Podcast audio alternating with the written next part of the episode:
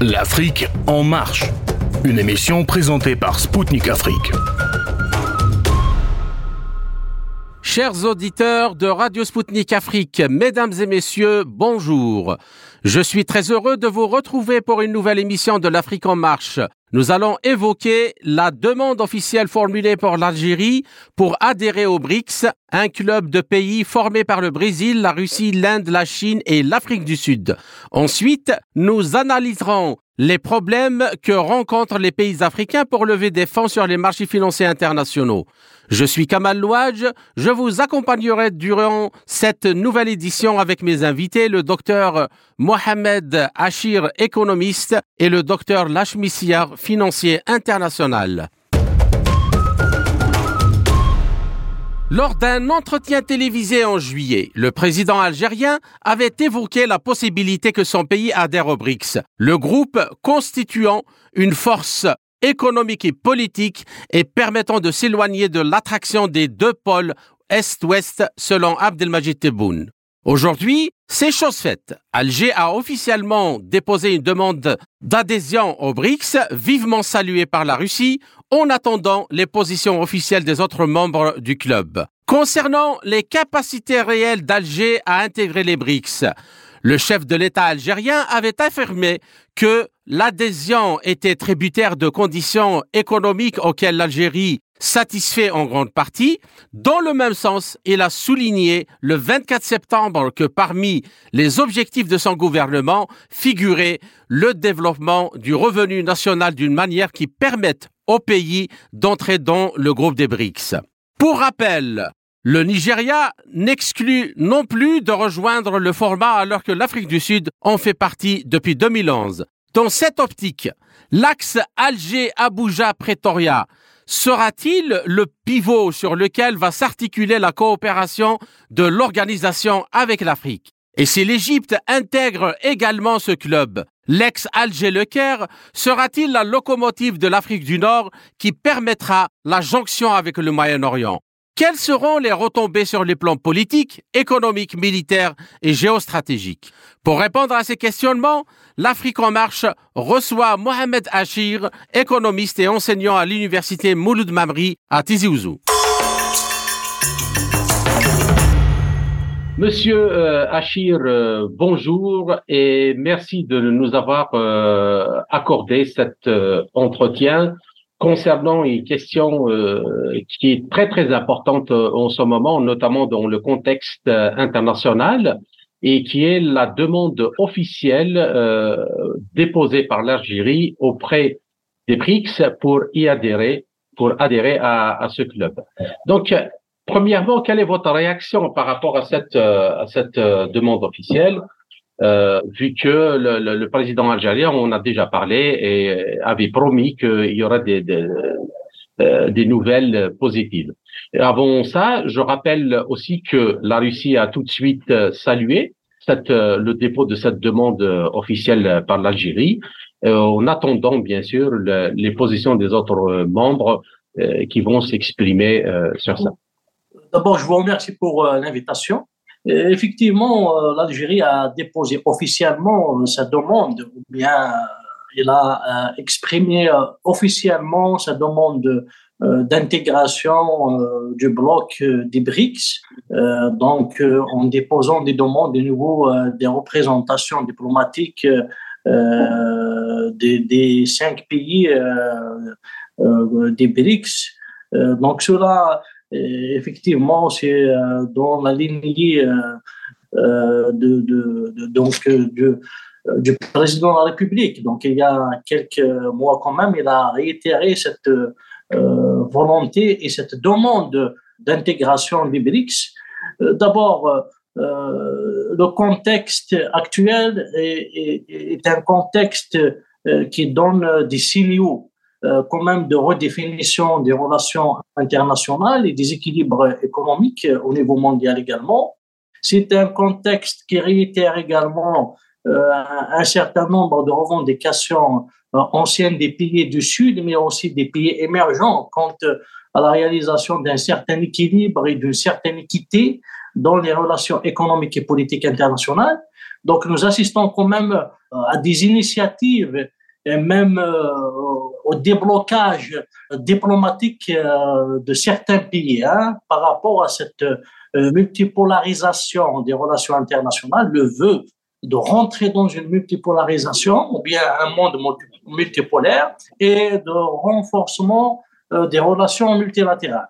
Cela dit que euh, tous les pays, je crois maintenant, ont intérêt euh, à défendre leurs intérêts euh, et leur position dans le monde, mais avec une vision, bien sûr, qui s'affranchit de la relation classique dominant-dominé, mais une relation de gagnant-gagnant, une relation euh, de polarisation euh, multipolaire, c'est-à-dire chaque bloc régional ou chaque groupe de pays peuvent s'affirmer avec leur, euh, bien sûr leurs intérêts, leurs relations et surtout leur indépendance, c'est-à-dire s'affranchir d'une certaine tutelle classique exercée.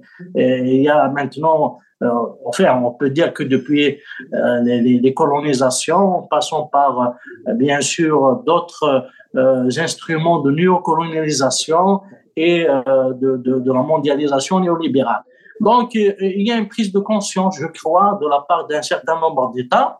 Mais concernant l'Algérie, l'Algérie était pionnière en termes de revendication d'un nouvel ordre économique mondial. Ça remonte aux années 70 et elle a toujours médité pour le non-alignement d'abord dans les relations internationales par rapport aux conflits, aux guerres, aux crises, etc., mais aussi par rapport aux droits des pays du Sud, surtout des pays nouvellement indépendants des, années 60-70, et euh, leur, euh, leur droit, euh, bien sûr, leur droit à avoir un point aussi dans le, la définition des relations politiques internationales et dans la répartition euh, des financements au niveau des institutions financières internationales comme le FMI, la Banque mondiale. Euh, voilà, donc euh, l'Algérie est pionnière en termes de cette démarche mhm. multilatérale et multipolaire. D'accord. Ben, je vous remercie pour cette première réponse. ma deuxième question, maintenant abordons l'aspect central de cette de cette demande d'adhésion officielle, qui n'est pas juste euh, de la part de l'Algérie, mais il y a d'autres pays euh, africains qui sont très importants, donc les économies sont très importantes, comme le Nigeria et comme euh, l'Égypte. Donc, je commence, commençons par l'idée d'un axe, d'un axe de développement entre et qui qui est une ancienne idée aussi, Alger, Abuja et Pretoria. Est-ce que vous pensez que vu que ces, pays, c'est-à-dire l'Algérie et le Nigeria, désirent d'adhérer euh, adhérer à, à, au BRICS, est-ce que vous, pensez que cet axe-là pourrait, euh, avec le potentiel économique euh, qu'il a, avec les infrastructures qu'il a, pourrait jouer le pivot sur lequel va s'articuler la coopération entre l'Afrique et les BRICS, l'Afrique subsaharienne, je veux dire. Oui, justement, euh, l'Algérie, euh, elle a même euh, initié avec un certain nombre de pays, notamment l'Afrique du Sud, le, le, le, ce qu'on appelle le NEPAD, c'est-à-dire un nouveau plan de développement économique pour l'Afrique. Donc, l'Algérie, elle a toujours soutenu une, approche panafricaniste de développement qui, qui s'affranchit toujours d'une certaine, d'une certaine tutelle euh, que ce soit politique ou, économique. Donc, euh, l'Algérie a toujours milité pour un développement intra-africain entre les pays africains et pour un nouvel euh, ordre économique africain aussi, qui renforce l'intégration africaine et qui renforce même sur le plan politique euh, c'est-à-dire les, les, positions des pays africains pour qu'ils euh, défendent l'intérêt de l'Afrique, de toute l'Afrique. Donc là, euh, je pense effectivement, actuellement, il y a des PIB quand même assez importants en Afrique. Les quatre premiers PIB de l'Afrique, donc nous avons le Nigeria, l'Afrique du Sud, l'Égypte et l'Algérie. Donc, ces pays euh, constituent aujourd'hui, euh, en quelque sorte, la locomotive économique de l'Afrique en termes de croissance, de développement, même en termes de diversification économique.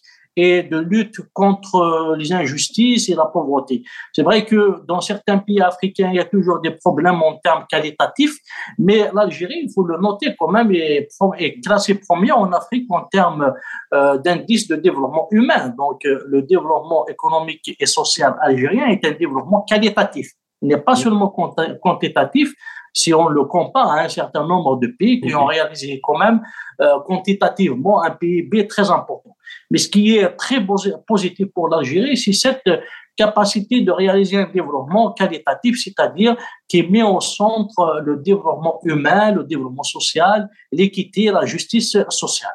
Donc, euh, l'intégration de ces pays, ce qui fait l'Algérie également, elle essaye euh, surtout avec les projets qu'on a maintenant, euh, le, le, gazoduc euh, transsaharien vers le, qui viendra du Nigeria jusqu'à Hassermen, le, projet de, de, bien sûr le, la route la route transsaharienne et le projet de fibre optique aussi qui est déjà euh, qui est déjà au Mali. Donc, euh, tous ces projets, ainsi que la ZLECAF, la, zone euh, de libre-échange africaine, donc c'est des projets qui renforcent l'intégration davantage de l'Afrique et même qui renforcent aussi l'investissement intra-africain. Donc ça, c'est très important parce que l'Afrique maintenant constitue on peut dire que une visée économique, hein, c'est-à-dire elle est visée par toutes les puissances mondiales. Hein. Mhm. C'est pour cette raison que l'Afrique doit renforcer davantage sa coopération et renforcer davantage son intégration sur le plan économique, sur le plan commercial, sur le plan d'intégration financière, pourquoi pas, en mettant des institutions euh, supra-africaines qui vont intégrer des politiques financières, budgétaires, monétaires, donc en perspective, bien entendu. Hein. Mais euh, c'est euh, une ambition qu'il faut se fixer pour l'Afrique. Maintenant, les BRICS, si on parle des BRICS, l'Afrique du Sud a adhéré aux BRICS avec un PIB de 400 milliards euh, de dollars. Donc, c'était en 2011. Euh, donc, cela veut dire que euh, les BRICS, d'abord, les BRICS fondamentalement, ou bien leur, leur, les, fondements objectifs de la création des BRICS consistent en, en, la redéfinition des relations économiques internationales. C'est-à-dire, c'est pour remettre un peu en cause euh, ce qu'on appelle le consensus de Washington, mhm. hein, qui est euh, euh, c'est-à-dire un système monétaire et financier et même économique néolibéral qui s'est imposé après la chute du maire de Berlin, bien, bien entendu, et dans lequel donc il y a une dizaine de points qui cadrent avec le, néolibéralisme qui cadre également avec la politique américaine euh, qui, qui, qui, américanise le monde, c'est-à-dire la mondialisation américaine. Donc avec bien sûr euh, avec avec avec c'est-à-dire une certaine euh, omniprésence dans des institutions multilatérales et même on dirait la manipulation de programmes et de, financement de, certaines institutions comme la Banque mondiale et le FMI. Donc les BRICS viennent pour proposer euh, une autre manière de voir le développement économique mondial, la coopération internationale et de redéfinir aussi un peu euh, les démarches euh, des institutions issues des accords de Bretton Woods en 1944. Donc, c'est, c'est, c'est, donc les BRICS, on met d'ailleurs même une, une nouvelle banque euh, de développement, hein, bien sûr dédié aux pays euh, des BRICS euh, en premier temps, et, et, les BRICS veulent en quelque sorte peser dans l'échiquier économique mondial et même politique, parce que c'est inséparable en quelque sorte. Donc cela, on le constate maintenant avec leur émergence. On continue toujours à les appeler par, par l'Occident les émergents, alors que euh, c'est des pays carrément développés, hein, ils sont mhm. développés, et ils ont réalisé des avancées, euh, euh, je dirais, de pas de géant en termes de développement. Maintenant, les BRICS, c'est 25% du produit intérieur brut mondial, hein, c'est environ 24 000 milliards de dollars de PIB. il, il, il s'achemine vers 40% d'ici 2025 selon les estimations des institutions internationales. Tout à fait, hein, c'est-à-dire bien sûr en perspective, euh, les pays des BRICS euh, si on rajoute euh, d'autres pays aussi, comme l'Algérie, euh, éventuellement d'autres pays comme le Mexique aussi, qui, qui, qui, qui pourraient intégrer les, les BRICS, et d'autres pays africains, hein, on pourrait même asiatiques ou arabes, donc on pourrait y aller vers d'ici à moyen terme, hein, d'ici 2030 au moins, c'est-à-dire à long terme, 2030-2035, on pourrait avoir carrément la moitié du PIB mondial. Mais ce qui est aussi, euh, ce qui est quand même un, élément de légitimation euh, de, des actions des BRICS actuellement est fondé sur même euh, d'abord leur étendue géographique et leur population. Et, ils comptent 40% de la population mondiale. Mhm. Donc c'est plus de 3 milliards d'habitants. Donc cela aussi exige euh, une certaine redéfinition euh, euh, de, de, des centres de décision politique euh, euh internationale, c'est-à-dire euh, les centres de décision de la politique internationale actuellement qui sont toujours euh, dans le, le, le, G7, etc., et toujours dans le consensus de Washington, dans le, euh, c'est-à-dire le, un peu le, le, et, un monopole occidental de la décision euh, politique mondiale au niveau des Nations Unies. Donc cela, euh, en quelque sorte, est un élément de, euh, de ségrégation à l'égard d'une grande partie de la population mondiale. Donc, les pays des BRICS maintenant, ils sont, ils sont à plus de 3 milliards d'habitants. Donc, même sur le plan de décision politique mondiale, euh, ils ont leur, euh, ces pays ont leur mot à dire et, leur poids. Donc, c'est pour cette raison que même la question de, réforme des institutions euh, de coopération internationale, des institutions multilatérales euh, se posent également. D'accord. Euh, une autre question, c'est, euh, vous l'avez déjà évoqué euh, en quelque sorte, c'est la volonté de l'Égypte aussi d'adhérer à cette à cet ensemble. Alors là, si l'Algérie et l'Égypte arrivent à adhérer et que leur demande est acceptée, ça serait un axe très très intéressant pour le Maghreb qui pourrait tirer le Maghreb dans le cadre de cette coopération euh, avec euh, le, les BRICS et même faire une jonction avec les pays du Moyen-Orient qui seront, dont il y a aussi certains qui sont déjà euh, en lice comme l'Arabie Saoudite. Comment voyez-vous euh, cette chose? Et euh, d'un point de vue de la diversification des économies africaines, le besoin de développer le, les infrastructures. Comment aussi voyez-vous l'apport des BRICS euh, dans ce domaine? Oui, vous savez que le, euh, ce, euh, la Chine, il a beaucoup de mérite d'avoir tiré euh, l'économie brésilienne. La mhm. Chine, il a énormément investi au Brésil.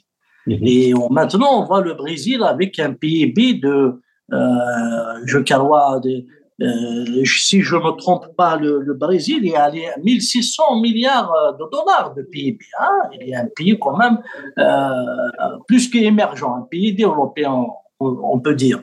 Bien sûr qu'il y a un problème de développement qualitatif, la pauvreté, et j'espère maintenant avec le retour du Lula, euh, donc ça va être euh, un développement qui sera orienté davantage vers les couches sociales. Donc, Luna, euh, le président réélu, euh, réélu récemment, euh, donc pourrait bien sûr corriger un certain nombre de reculs en termes de développement qualitatif sur le plan social.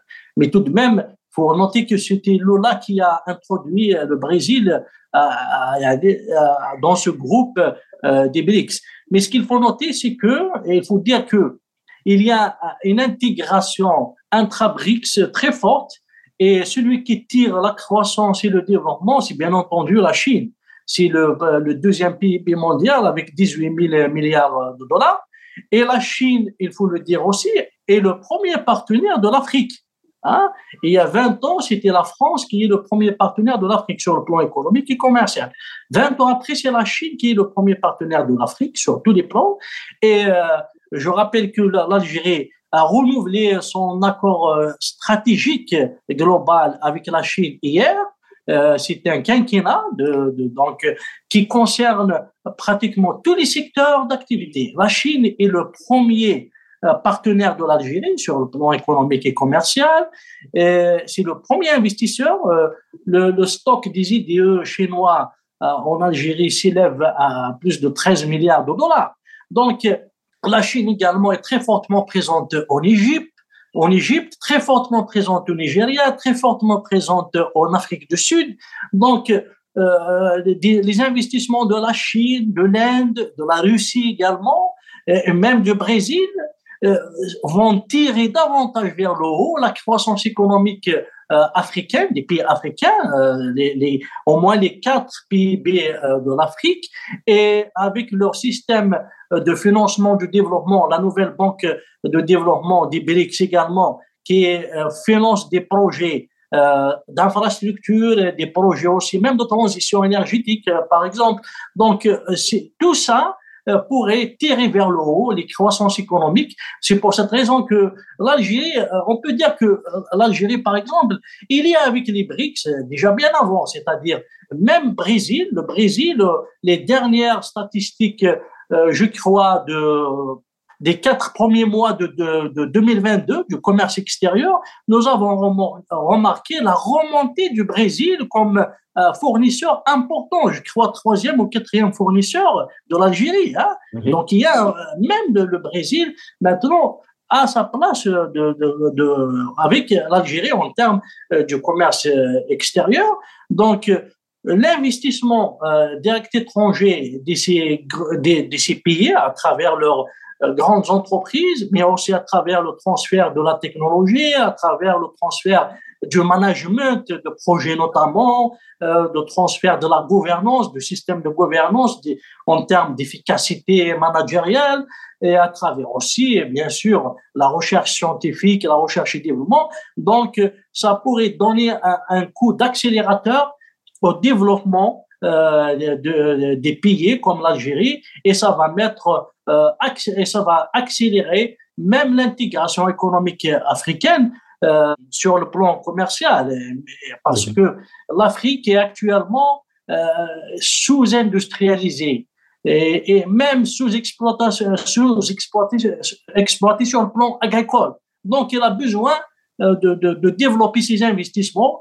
Et donc on a besoin des IDE des grandes, euh, des, grandes, des idéaux des grands pays comme euh, la Chine, comme la Russie, comme l'Inde et comme euh, le Brésil pour pouvoir mettre en valeur ce potentiel de ressources très important en Afrique et industrialiser davantage ces pays, mais aussi, bien entendu, donc développer leur intégration même commerciale et leur capacité d'exporter vers d'autres pays du monde. Ah, je vous remercie, Monsieur Achir, euh, pour toutes euh, ces informations et ces éclaircissements. Je souhaite vous retrouver dans un autre euh, entretien. Au revoir. Merci beaucoup. Merci, c'est moi qui vous remercie. Vous écoutez Spoutnik Afrique. C'est Mohamed Achir, économiste et enseignant à l'université Maulud Mamri à Tizi Ouzou. Dans cette première partie, notre invité estime que l'Algérie comme les autres pays africains, a beaucoup à gagner sur tous les plans en coopérant avec les BRICS, notamment en termes de diversification de l'économie avec l'introduction de technologies et d'industries de pointe que les BRICS sont prêts à fournir. Chers auditeurs, dans la seconde partie de notre émission L'Afrique en marche, nous recevrons Siar, expert financier international et ancien dirigeant de banques d'affaires, notamment en Amérique du Nord, en Europe, en Afrique et au Moyen-Orient. Restez à notre écoute. À tout de suite.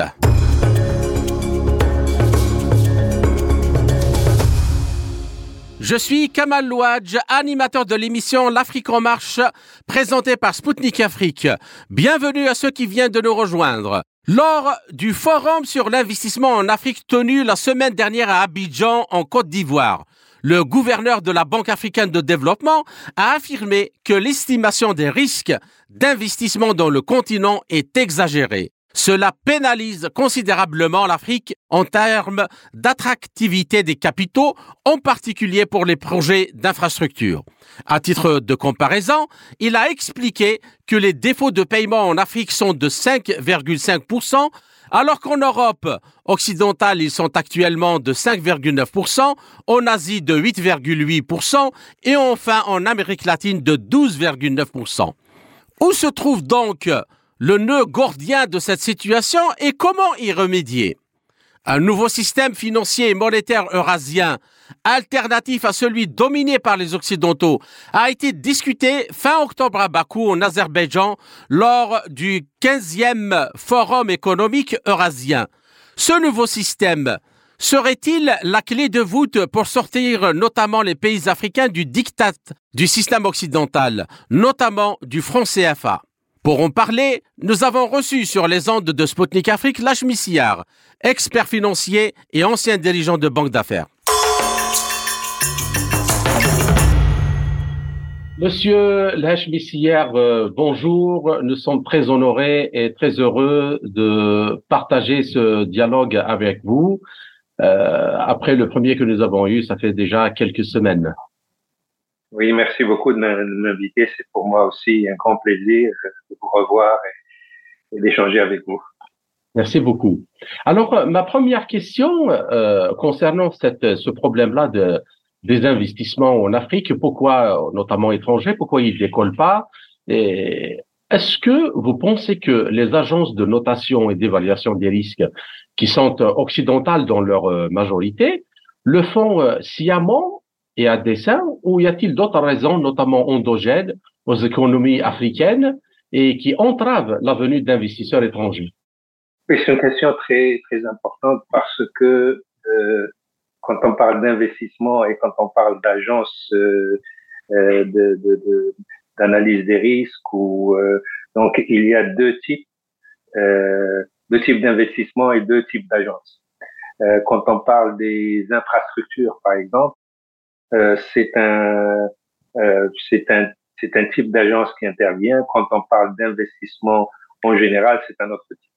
Par exemple, lorsque un pays euh, veut lever des fonds euh, pour financer l'infrastructure ou financer euh, financer ses besoins euh, en tant qu'État, généralement, il s'adresse au marché financier. Et dans ce cadre-là, ce sont les agences qu'on appelle les trois ou les quatre grandes agences qui interviennent parce que ce sont des agences qui notent la dette de ce pays, ce qu'on appelle les CDS, euh, Credit Default Swaps en anglais.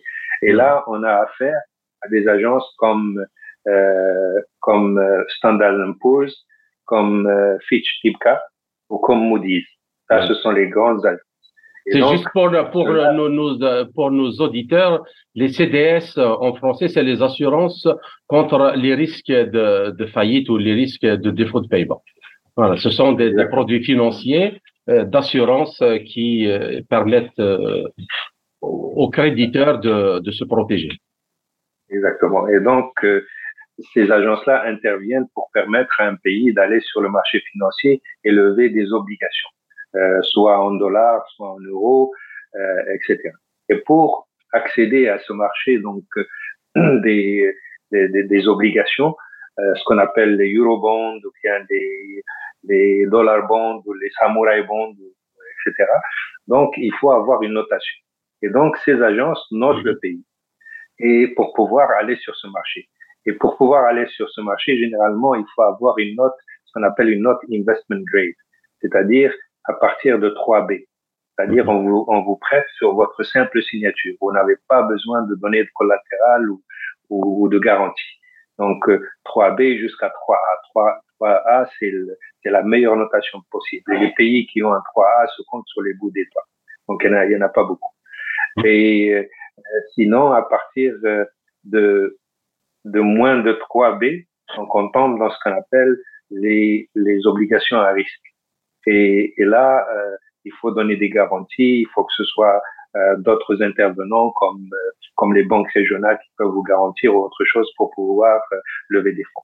Et donc, généralement, ces agences notent le pays. Souvent, les notations, on appelle ça des notations sollicitées parce que c'est le pays qui la demande, ou bien des notations non sollicitées. Donc c'est l'agence qui l'a fait et la propose au, au, au, gouvernement. Donc le gouvernement a le choix. S'il est satisfait, il peut la publier. S'il n'est pas satisfait, eh ben, il leur dit ne la publiez pas parce qu'elle est non sollicitée. Mais est-ce que, mais est-ce que, mais est-ce qu'elle est donnée euh, justement aux, euh, aux bailleurs de fonds hein, cette notation? Est-ce que justement, elle est... Ben, justement, ben, justement, elle est faite, euh, elle est destinée aux bailleurs, aux bailleurs de fonds pour pouvoir euh, savoir quelle notation le pays a obtenue et pour pouvoir déterminer le taux d'emprunt c'est-à-dire le taux d'intérêt auquel il peut emprunter ou euh, les différentes commissions, etc. et les différentes euh, les différents arrangements euh, légaux qui peuvent être mis en place pour que le pays puisse euh, emprunter sur la durée et généralement pour pouvoir donner donc cette notation, généralement ces agences regardent le profil de remboursement de la dette. Est-ce que ce pays-là génère suffisamment de, de, de, de revenus faire face à ces échéances Est-ce qu'elle a des revenus en dollars, des revenus en devises étrangères ou des revenus euh, locaux qui peuvent être euh, euh transformés donc en, devises pour pouvoir faire face à ces obligations? Donc c'est comme ça que, que, ça fonctionne. Il regarde le profil de la dette, il regarde le profil également des flux pour, rembourser la dette éventuelle et il regarde bien sûr les, les capacités du pays en, en, en général. Donc voilà, ça c'est la première partie. La deuxième partie, euh, c'est, ce sont ce qu'on appelle les agences d'assurance crédit qui interviennent. Euh, comme euh, par exemple, vous avez la COFAS en France, vous avez le CGD, vous avez euh, SACE en Italie, euh, euh vous avez CC en, en, en, Espagne. Et donc, ces agences d'assurance crédit font partie d'une union qu'on appelle l'Union de Berne. L'Union de Berne regroupe donc tous ces assureurs, généralement des pays occidentaux, incluant également la, la, la Corée du Sud, le Japon, l'Australie, etc., qui sont membres. Donc ces pays-là se concertent et s'échangent de, de, l'information sur les différents, les différents pays de la planète. Donc si, quel, si un pays fait défaut ou a des problèmes de paiement, ils sont tous informés. Donc, si par exemple moi je suis euh, l'agence euh, d'assurance crédit de, de, de, de, la Suisse ou bien de la ou bien de ou bien de la Suède, j'ai un client qui se trouve dans, un tel pays qui a fait défaut, et ben tout le monde est informé de ce défaut-là et ajuste leur euh, leur situation.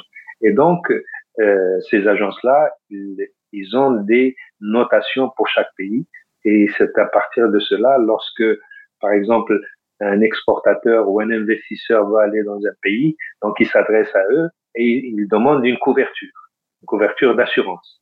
Et donc, c'est en fonction de la notation qu'ils ont faite de, ce pays, soit pour exporter des produits, soit pour exporter des machines, qui est que il, euh, les pays sont donc classés en catégories, catégorie A, B, C, D, en fonction, en fonction de leur risque. Et c'est le même, c'est le même processus que les premières agences. Donc, ils notent ce pays, ils lui donnent une notation. Donc, c'est comme ça, c'est comme ça que ça fonctionne. Euh, dans les pays, dans les pays, par exemple, euh, euh, euh en Afrique, on dit que, euh, on dit par exemple que euh, les risques sont très élevés. Le problème, c'est que non, c'est le, c'est le gouverneur de la Banque de développement africaine donc qui dit que les risques sont trop exagérés euh, laissons entendre, euh, et ça, il a déclaré ça lors de, du sommet d'Abidjan sur l'investissement en Afrique, laissons entendre qu'il y a des vérités politiques derrière ce, ça. Donc, euh, qu'est-ce que vous en pensez? Écoutez, parce que il faut savoir que les agences d'assurance crédit ou les agences de notation prennent d'autres facteurs que je n'ai pas mentionnés dans ce que j'ai dit auparavant. Mhm. Généralement, on regarde la gouvernance du pays est-ce que le, pays est bien gouverné? Quand on parle de gouvernance, il y a quatre éléments très importants qui sont pris euh, en considération. Il y a la transparence. Est-ce que ces pays-là sont transparents? Est-ce qu'il y a l'information nécessaire? Et ça, c'est un élément très important pour les bailleurs de fonds, pour les investisseurs, qui est pris en, compte. Le deuxième, euh, le deuxième facteur euh, de la bonne gouvernance, c'est ce qu'on appelle le, le check and balance en anglais, ce qui veut dire les, la reddition, comment dirais-je, le, les contre-pouvoirs. C'est-à-dire, dans, un pays, il ne faut pas que ce soit une seule partie qui décide sans qu'il y ait de contre-pouvoir. Ça, c'est un élément important. Le, troisième élément euh, important, c'est ce qu'on appelle le, le, la, la reddition de comptes, c'est-à-dire accountability en anglais, la reddition de comptes, c'est-à-dire que les gestionnaires doivent rendre compte des, des décisions qu'ils prennent, euh, etc. Euh, un, quatrième facteur qui est très important qu'il regarde, c'est la compétence. Est-ce que les gens qui gèrent, qui vont gérer l'argent qu'on va leur confier, sont compétents? Souvent, euh, malheureusement, dans les pays, euh, dans certains pays, donc les gens qui sont en poste sont euh, sont au poste parce que ils sont fidèles à tel dirigeant, ils sont euh, font partie du clan de tel dirigeant, etc. Et ce n'est pas la compétence qui prime. Mhm. Donc ça, ce sont des éléments importants qui sont qui sont pris en compte et s'ils ne sont pas satisfaisants, les gens ne viennent pas. Un autre facteur qui est important que tout le monde connaît, c'est que la plupart des pays euh, des pays africains euh, font face à ce qu'on appelle le contrôle d'échange. Quand on a le contrôle d'échange, ça veut dire que la devise ne circule pas euh, librement et qu'il faudrait demander l'autorisation pour transférer ses bénéfices euh, quand on fait des bénéfices. Et, et ça, c'est des, des, fois, il y a beaucoup d'entraves qui sont mises et souvent le pays n'a pas de n'a pas de ressources euh, en devises étrangères pour pouvoir permettre aux entreprises de transférer. Donc ça, ce sont des éléments euh, des éléments objectifs. Euh, un autre élément qui est très important pour les investisseurs, c'est la bureaucratie. Euh, souvent, beaucoup de pays ont des lois qui sont au top, qui sont aux normes internationales, mais sur la, dans, la, dans la pratique, il y a des difficultés au niveau de l'administration, des obstacles, les, les gens euh, exploitent les zones grises des lois pour les interpréter à leur, à leur euh, avantage, etc., pour pouvoir, euh, euh, pour pouvoir faire des obstacles, pour pouvoir obtenir, comment dirais-je, des avantages de la part de, de l'investisseur. Donc, ce sont des éléments qui, qui sont pris en considération et, et donc, je ne pense pas que le, le, les agences le font sciemment. Parce que ce qui les intéresse, c'est augmenter leurs exportations, augmenter euh, les flux, les, les flux d'investissement. Parce qu'un un investisseur va dans un pays, c'est pour pouvoir faire de l'argent tout en développant un projet. Donc, donc voilà, à mon avis, les, les, éléments qui rentrent en jeu. La deuxième question, euh, Monsieur Sia, que j'aimerais bien vous poser, c'est euh, les investissements, bien sûr, euh, en plus de le fait d'avoir des fonds, euh, il y a d'autres conditions.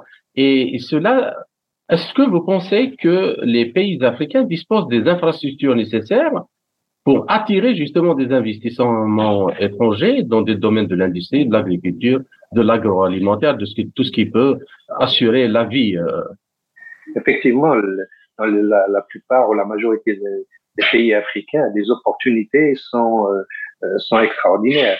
Donc, euh, les rendements sont très élevés. Le, le, problème se trouve, se trouve au niveau, ce n'est pas au niveau de l'infrastructure des fois des défauts, etc. Mais c'est pas, pour moi, ce n'est pas le problème, le problème majeur. C'est vrai qu'il y a beaucoup de, de pays africains qui sont enclavés, qui n'ont pas de port, qui n'ont pas de, de chemin de fer, de, de route pour euh, pour euh, exporter leurs produits ou pour recevoir donc euh, des marchandises. Quand on prend un pays comme la, République centrafricaine, par exemple, c'est un pays enclavé. On peut pas y aller. Quand on va au Mali, c'est un pays enclavé. Le Tchad est un pays enclavé. Bien que ces pays aient des ressources, que ce soit le Tchad ou, ou le Niger, ils ont des, des, ressources pétrolières, etc. Le problème donc, c'est de créer les infrastructures pour pouvoir les, les acheminer les investisseurs étrangers sont attirés, euh, sont attirés par un pays lorsque ils voient que les entrepreneurs locaux sont bien traités par leurs autorités. Mhm. S'ils sont bien autorités, ils sont bien traités, donc ils vont y aller. Le deuxième facteur, il faudrait que dans ces pays-là où ils vont, il faut qu'ils trouvent une capacité de sous-traitance. Souvent, les investisseurs étrangers sont de grandes entreprises et ils ont besoin d'input qui doivent être fournis euh, localement. Donc, euh, je prends, je prends un, un exemple, euh, un exemple banal, euh, Ikea qui doit s'implanter dans un pays. Pour s'implanter, il faudrait qu'elle trouve des, des, des, PME locales qui puissent lui fournir des intrants, donc des produits, pour qu'elle puisse les vendre sur dans, ces magasins. Donc ça, ça c'est un, exemple banal. Souvent, donc cette infrastructure ou ce réseau, ce réseau de PME n'existe pas. Et donc, il faudrait que les autorités locales créent ces PME qui qui peuvent venir en soutien aux grands investisseurs étrangers qui, qui, puissent venir. Euh, donc voilà ce que je, peux dire euh, euh, à ce sujet. D'accord. Donc pour la troisième question, euh, s'il vous plaît. Alors euh, donc au-delà de ce que nous venons d'évoquer, qu'en est-il des contraintes liées à l'accès au financement? Je parle au sein des pays africains. Les problèmes qui sont liés à la corruption, le crime, les pratiques non concurrentielles euh, comme le, le, secteur informel, l'instabilité politique, les taxes euh, et réglementations, l'efficience judiciaire et le manque de main-d'œuvre qualifiée pour attirer des, techno des, des, des, euh, des, des, entreprises qui peuvent transférer de hautes technologies et à haute valeur capitalistique. Oui. Donc, c'est le problème que j'ai abordé tout à l'heure par le biais de la gouvernance. Donc, mhm. quand un pays est bien gouverné, il y a la transparence, il y a la reddition de comptes, il y a les contre-pouvoirs, il y a la compétence. Donc, c'est un pays où les investisseurs aiment aller. Donc, euh, euh, quand ces conditions existent, le financement, le financement vient aussi bien de l'intérieur que de l'extérieur. Si on prend par exemple le financement de projets euh, structurants, euh, supposez par exemple que vous allez, vous voulez construire un port, vous voulez construire un aéroport, vous voulez construire un pipeline, vous voulez construire, euh, disons, un, un, projet euh, gazier ou pétrolier. L'argent vient lorsque le, lorsque le financement de ce projet euh, rentre dans le cadre de ce qu'on appelle un financement structuré. Mhm. Un financement structuré, ce sont les BOT, par exemple, ce qu'on appelle les BOT, Build, Own and Transfer, c'est-à-dire on construit le projet, on le, on le possède, on l'exploite pendant un certain temps, ensuite on le transfère au pays. Et généralement, pour que ces financements euh, fonctionnent, ce qu'on appelle les BOT, les BOT, les concessions, il faudrait que, au bout de la ligne, euh, dans ce cadre-là, il faut qu'il y ait deux éléments importants. Il faudrait qu'il y ait un acheteur étranger qui puisse acheter les produits que ce projet génère et que euh, il puisse payer en devise pour pouvoir rembourser les prêts étrangers. Et de l'autre côté, au bout de la chaîne, enfin, début de la chaîne, il faut qu'il y ait un, un, intrant important, que ce soit une matière première importante. Par exemple, s'il s'agit s'il s'agit d'un pipeline, il faut qu'il y ait une société qui fournisse le gaz ou le pétrole à un prix donné et qui soit ce prix, il faut qu'il soit fixé euh, pendant euh, pendant une période donnée et l'output doit doit sortir à un prix donné pendant euh, une certaine période pour pouvoir euh, fixer les éléments euh, du financement. Et ça, ce sont euh, ces financements structurés fonctionnent très bien. Ils sont peut-être un peu lourds parce que le projet nécessite des études, nécessite des euh, d'étudier les, les, problèmes juridiques inhérents à ce projet, les problèmes fiscaux inhérents à ce projet. Tout est calculé de façon extrêmement précise.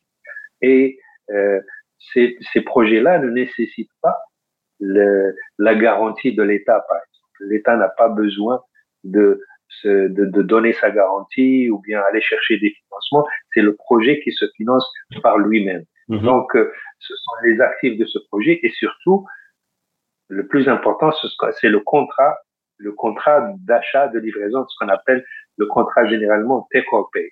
C'est-à-dire que l'acheteur étranger doit payer à une échéance donnée le produit soit que le produit soit livré ou qu'il ne soit pas livré. S'il y a par exemple un incident ou des problèmes, il est obligé de payer pour pouvoir faire face au, remboursement du projet.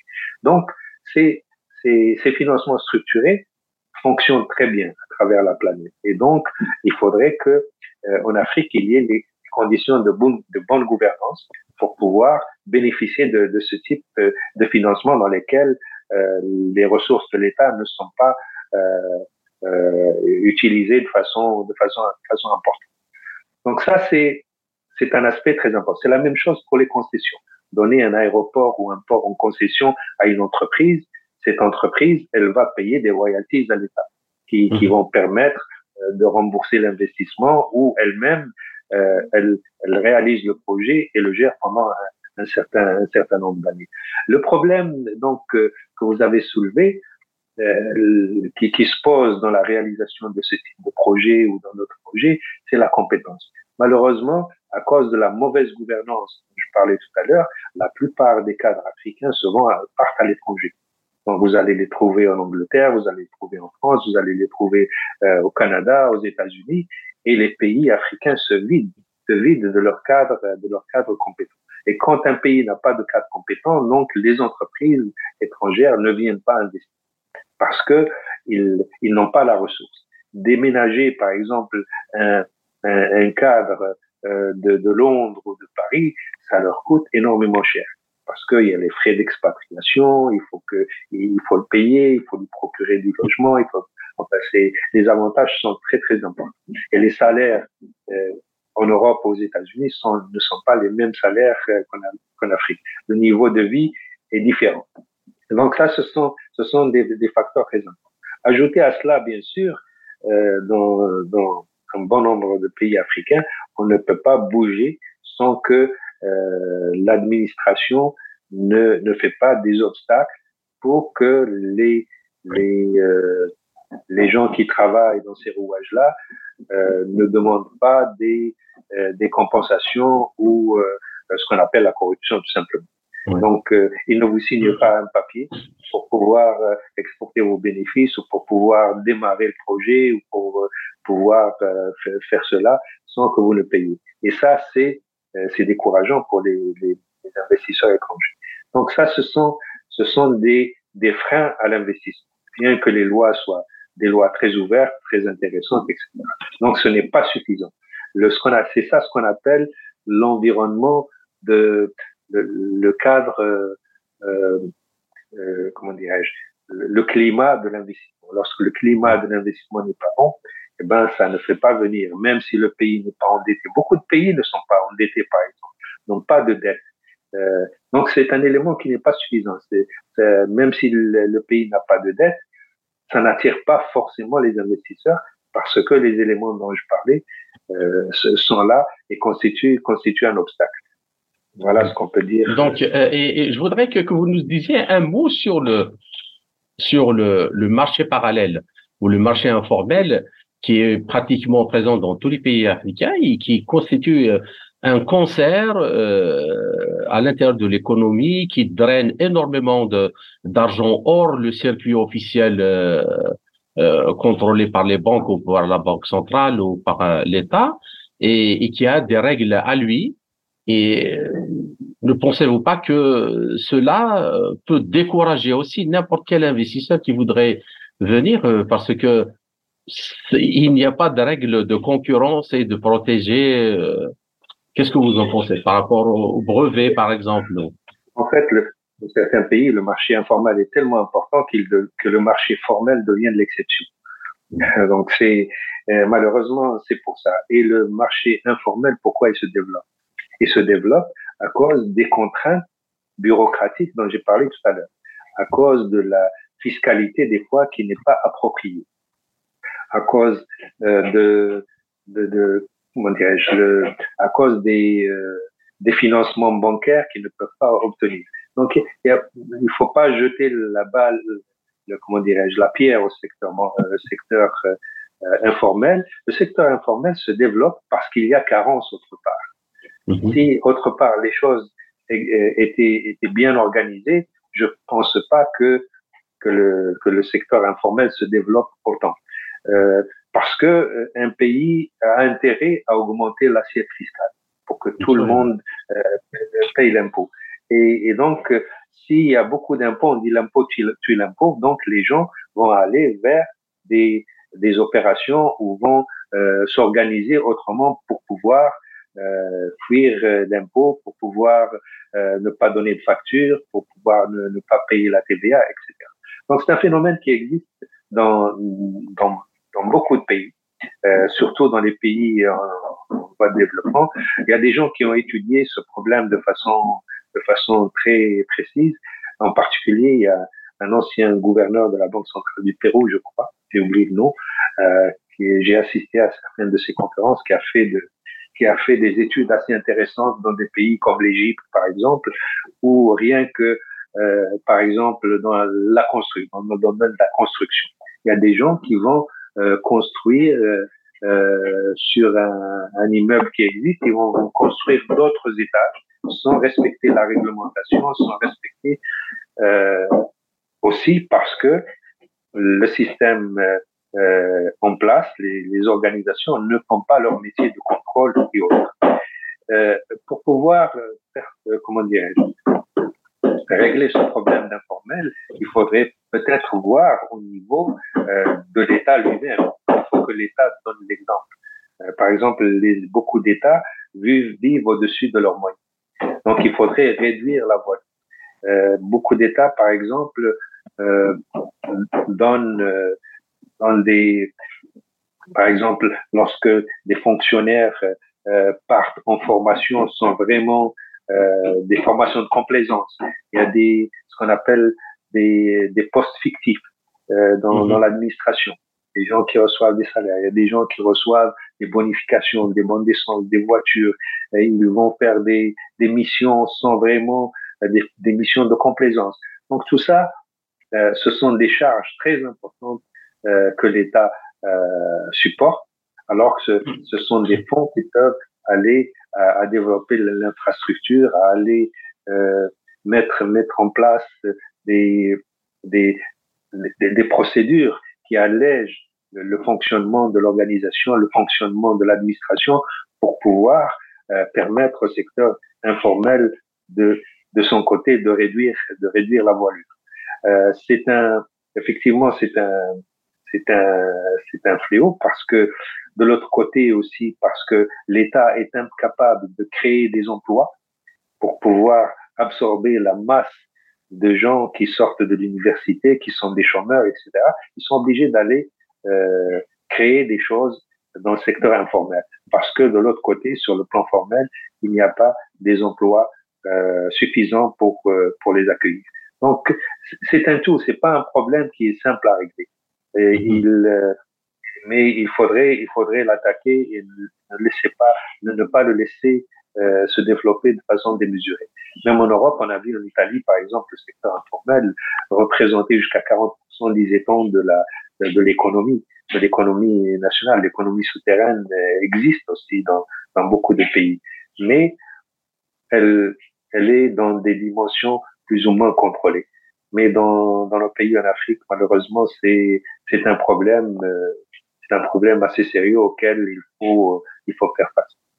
D'accord. Donc, euh, en résumé, pour cette première partie, Monsieur Sillard, le fait de ne pas être endetté, avoir des de dettes énormes, euh, n'est pas un facteur, bon, c'est très important, mais ce n'est pas le facteur déterminant euh, qui va inciter les investisseurs étrangers à venir euh, investir en Afrique. Oui, il n'y a qu'à regarder les pays, les pays développés, par exemple. Euh, la dette de la France est de 100, 115 ou 120% du PIB.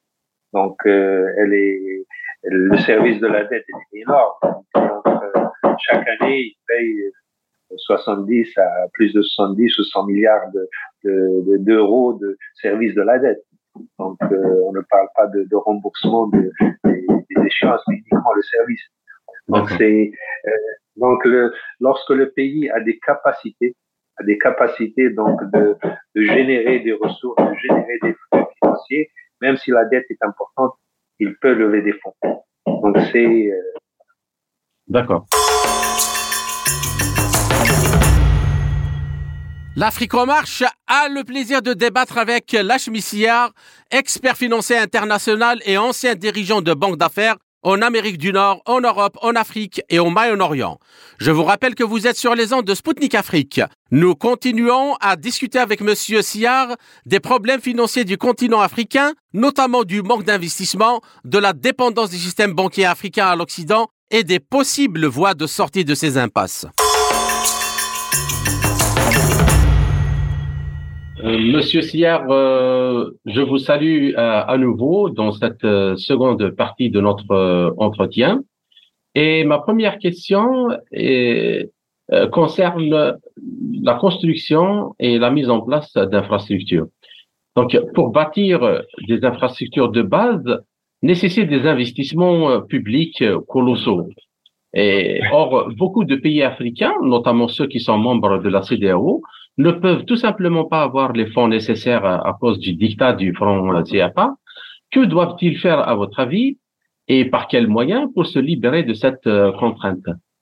Écoutez, il y a des, les, effectivement, les, investissements en infrastructure sont assez importants, et donc euh, les pays euh, les pays concernés peuvent avoir recours donc à des agences multilatérales, comme par exemple le, comme la Banque africaine de développement, comme la Banque mondiale, comme la Banque européenne d'investissement qui interviennent donc dans ces grands projets. Et généralement, quand ces, ces, ces, ces, ces institutions euh, interviennent, c'est qu'elles ont bien étudié le projet et qu'elles peuvent ramener avec elles d'autres investisseurs euh, euh, privés. des fois, ce sont, ce sont des fonds qui, qui participent en equity dans le, dans le projet, c'est-à-dire participent au capital. Et, et, des fois, ils viennent en dette, donc amener de la dette. Et généralement, ces fonds-là n'interviennent que lorsque le projet est bancable. Lorsqu'il s'agit d'une infrastructure qui n'est pas bancable, qui, qui est bonne pour l'économie, pour développer l'infrastructure du pays, c'est un peu plus difficile euh, d'amener ces, ces, organismes, à moins que le pays a les moyens euh, de, euh, de rembourser les prêts. Euh, donc, effectivement, les pays de la CDAO ont quelques difficultés donc à, à, à lever des fonds, et des fois même les, les organismes régionaux rechignent à leur prêter. Et, et le, le, le, problème, le problème, bien sûr, revient toujours à la question de bonne gouvernance. Euh, lorsque un pays est bien géré, il peut, attirer des fonds. Euh, L'autre facteur, c'est que euh, il y a des, effectivement, il y a des interventions extérieures. Les pays de la, les pays de la CDAO sont sont ont un lien historique avec la avec la France, par exemple au niveau de leur du franc CFA, au niveau de donc des dépôts qu'ils doivent faire à la Banque centrale française, etc. Donc ça, ce sont ce sont des éléments auxquels les, les gouvernants doivent doivent étudier et voir comment régler régler ce problème-là parce que ça constitue probablement l'un des freins importants donc à, à, leur, à leur indépendance financière et euh, aller chercher euh, d'autres fonds. Euh, parce que maintenant, nous sommes dans un monde qui devient euh, de plus en plus euh, multipolaire, parce qu'il y a une révolte un peu euh, internationale à cette hégémonie donc de l'Occident et principalement des, des, des États-Unis. Peut-être à l'avenir, les choses vont probablement changer avec l'intervention d'autres puissances qui viennent investir en Afrique. On a vu la Chine qui, qui, qui est investie en Afrique, on a vu la Russie qui vient également. L'Inde est également présente dans, dans les pays euh, euh, de, l'Afrique de l'Est probablement, et, d'autres d'autres pays qui, euh, qui, qui vont venir investir en Afrique. Les pays occidentaux ne veulent pas, bien sûr, laisser cette dernière frontière à, à ces pays-là et euh, euh, s'engagent également à investir, euh, investir en Afrique. Donc il y a une course qu'on est en train de voir se dessiner entre ces différents pays euh, sur le continent africain. D'accord. Donc euh, l'autre question, elle concerne la situation actuelle. Donc il est clair que les pays occidentaux, le monde occidental en général, traverse une crise profonde économique et financière, voire sociale et politique. Et pour cause, euh, c'est les dettes abyssales euh, des pays, le dysfonctionnement des chaînes d'approvisionnement, notamment après la crise de Covid-19, la crise énergétique actuellement, euh, comme euh, effet boomerang des sanctions contre la Russie, l'inflation qu'elle génère, et puis les dépenses militaires qui n'arrêtent pas au, même moment, accompagnées de guerres par-ci et par-là. Or, tous ces problèmes ne sont que euh, le, les symptômes d'une crise euh, ou euh, d'un problème structurel qui découle d'une faille dans le système tel qu'il est fait et qui revient à la question de de la base monétaire fractionnaire dans le le mode de fonctionnement du système financier monétaire international dominé par les occidentaux. À votre avis, que peut-on faire justement pour sortir de là alors que euh, le dernier, la dernière, euh, dernière semaine, au sommet de Bakou, de, de, de, lors du Forum économique eurasien, les participants ont justement euh, poussé vers la, la création d'un système financier monétaire alternatif et qui n'est pas les mêmes problèmes du système actuel et qui probablement va donner les moyens aux États de s'épanouir du dictat financier.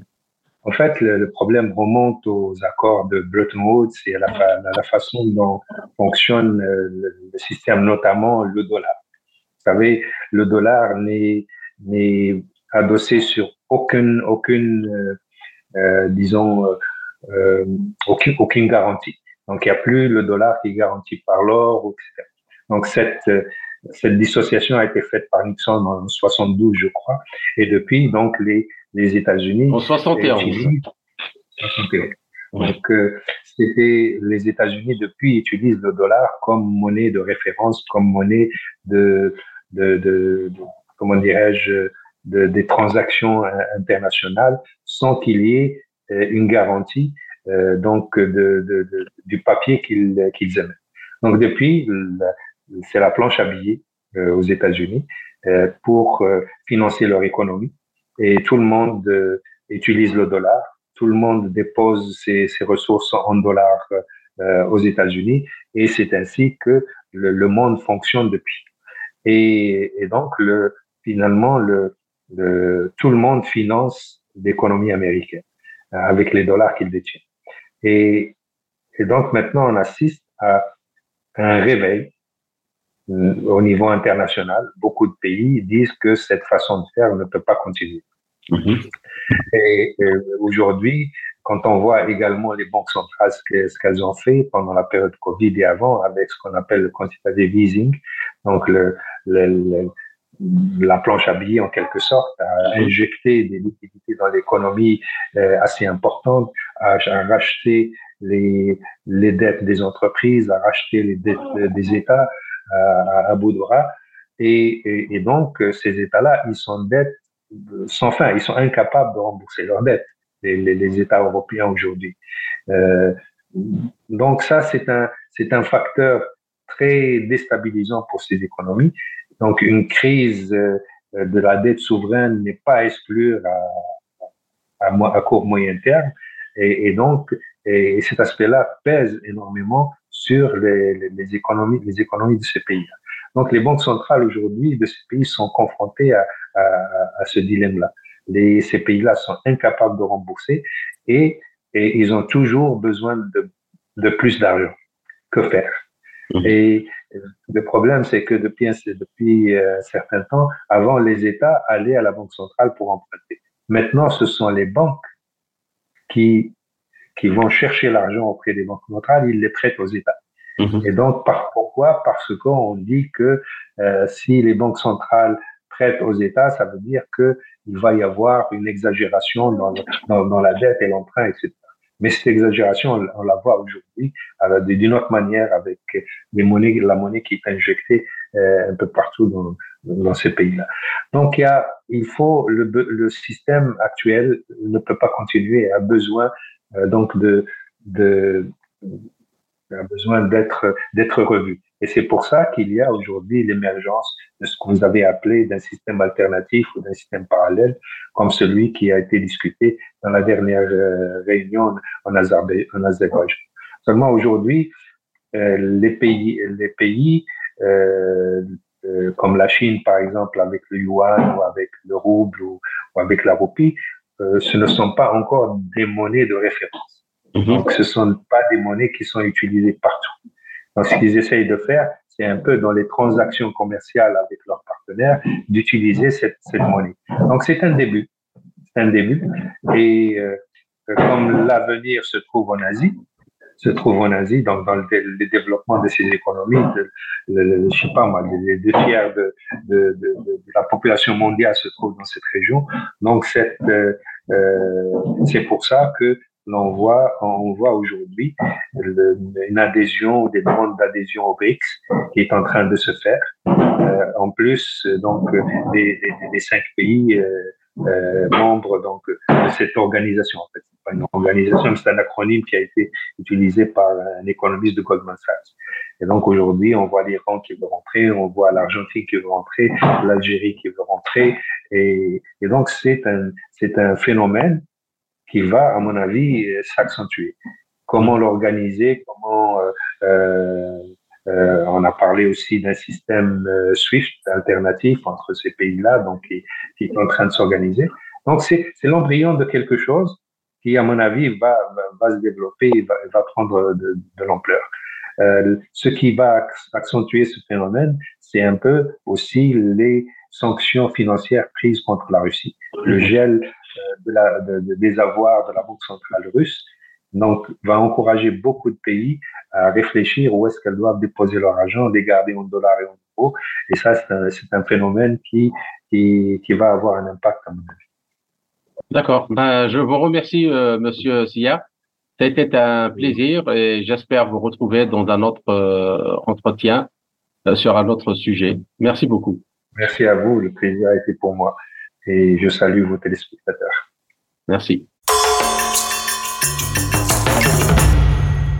C'était Lachmi Siar, expert financier international et ancien dirigeant de banque d'affaires. Vous écoutez Spoutnik Afrique.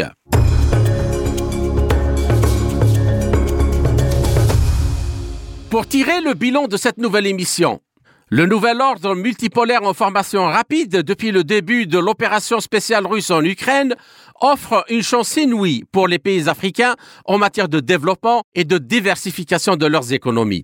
Cependant, les États africains sont également tenus de mener les réformes structurelles nécessaires pour asseoir la plateforme économique qui pourrait accueillir les différents secteurs de coopération avec les BRICS. C'était Kamal Louadj. Merci de nous avoir suivis. Je vous donne rendez-vous pour une prochaine émission très bientôt. Chers auditeurs, au revoir. L'Afrique en marche. Une émission présentée par Spoutnik Afrique.